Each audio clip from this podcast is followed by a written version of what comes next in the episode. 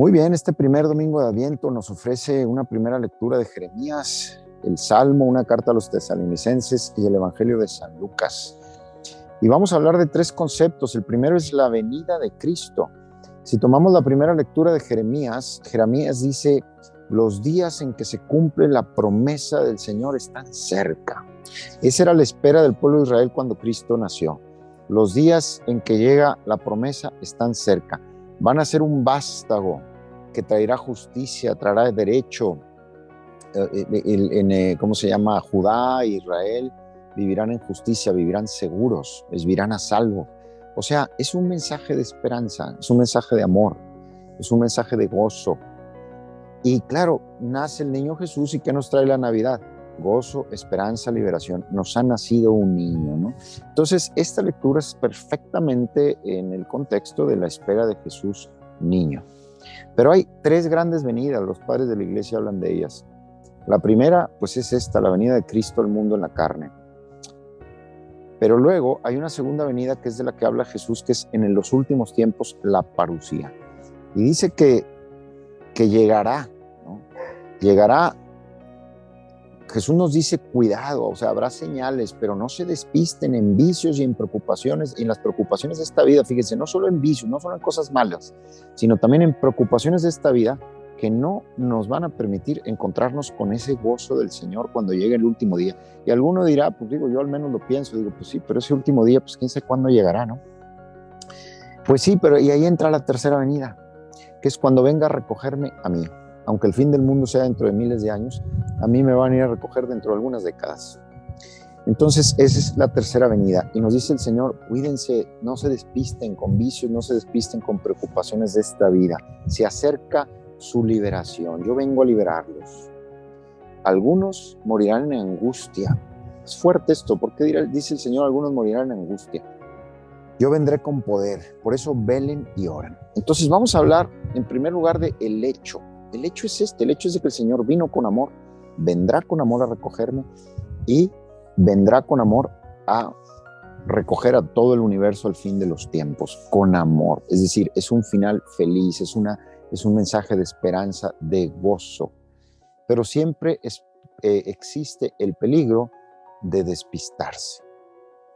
Entonces, lo primero es el amor. Lo segundo, el amor, la fiesta, la, la, venida, el gozo de la venida de Cristo, la, esperanza es lo primero. Lo segundo es cómo actuar, cómo actuar ante esta realidad. Nosotros ya no estamos en el Antiguo Testamento con Jeremías para cómo debo actuar para la venida del Mesías, el Mesías ya llegó, pero sí debo de, de, ver cómo, primero cómo celebro, ¿verdad? Como hablábamos en la introducción al Adviento. Segundo, cómo actúo para la venida mía y eventualmente para la venida del fin de, los tiempos, la, la parucía. Lo primero que quiero decir a propósito de este actuar es distinguir el temor del miedo.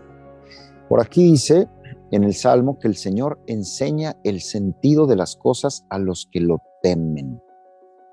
Y es, es, precioso, dice, el Señor descubre sus caminos a los pobres. Fíjense, los que lo temen, los pobres, son los mismos. Ahorita hay que ver cuál es la relación.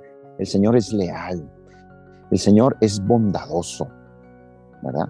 Viene a cumplir sus promesas. Los que esperan en ti, Señor, no quedan defraudados. Todo esto nos está dando tips de cómo debemos de actuar. Esperar en el Señor. Estamos en la espera de Navidad, espera de su venida.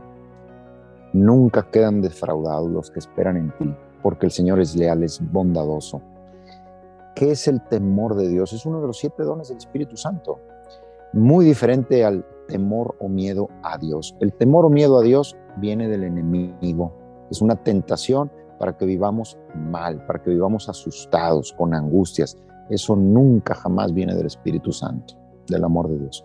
El temor de Dios, en cambio, es esa virtud, esa sabiduría que nos da el Espíritu Santo para decir, oye, no puedes jugar con esto, esto es muy serio. No puedes darle la espalda a Dios, no puedes quedarte sin Dios.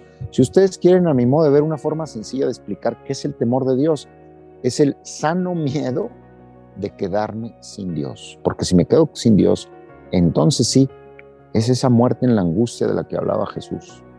El temor a despistarme, ¿verdad? El temor pero es un temor en el amor, es un temor en la paz, es una prudencia, es una sabiduría, no es una angustia, no es una angustia. La angustia no es del Señor. Y luego dice el Señor, velen y oren. Entonces, si yo tengo un sano temor de Dios de quedarme sin el Señor, de quedarme sin los beneficios del Señor, de quedarme sin el amor del Señor, entonces velo y oro. Vamos a hablar de este velar y orar, de este orar y vigilar.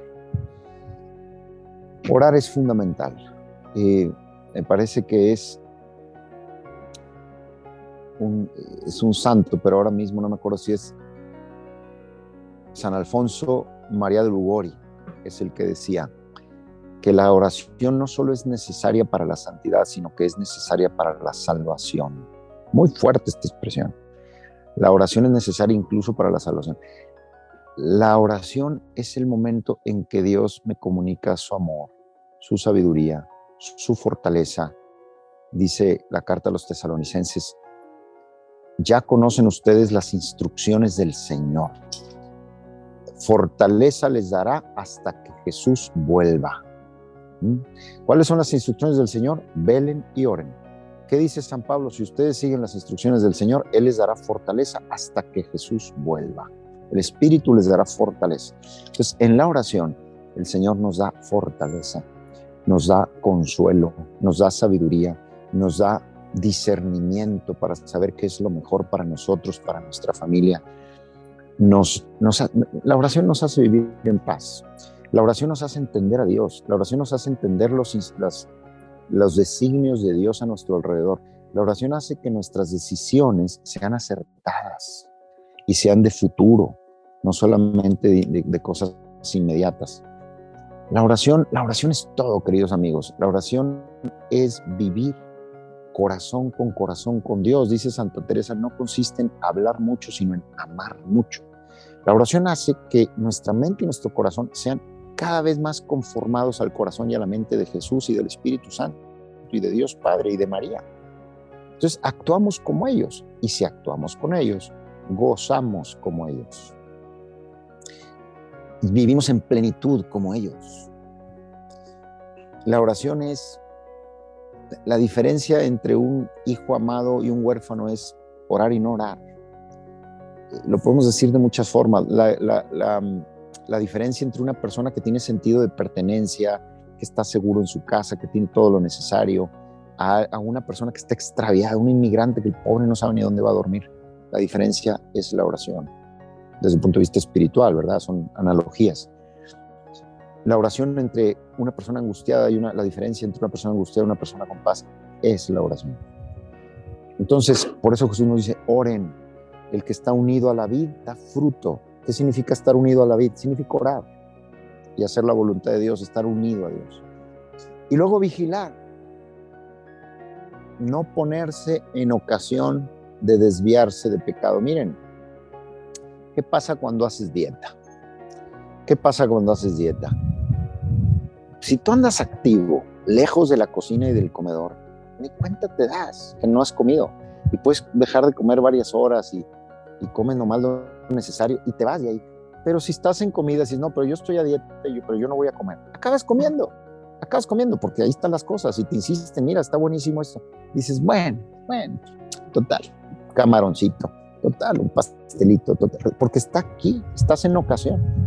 Yo creo que todos tenemos, eh, hemos tenido esa experiencia. Si estás sentado en la mesa y la comida circula, pues te la acabas comiendo.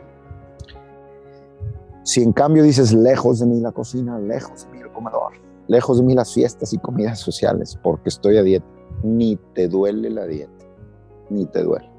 Y te sientes muy bien. Pues miren, con el pecado es igual. Personas que me están insistiendo, ándate, cómetelo, cómetelo, cómetelo.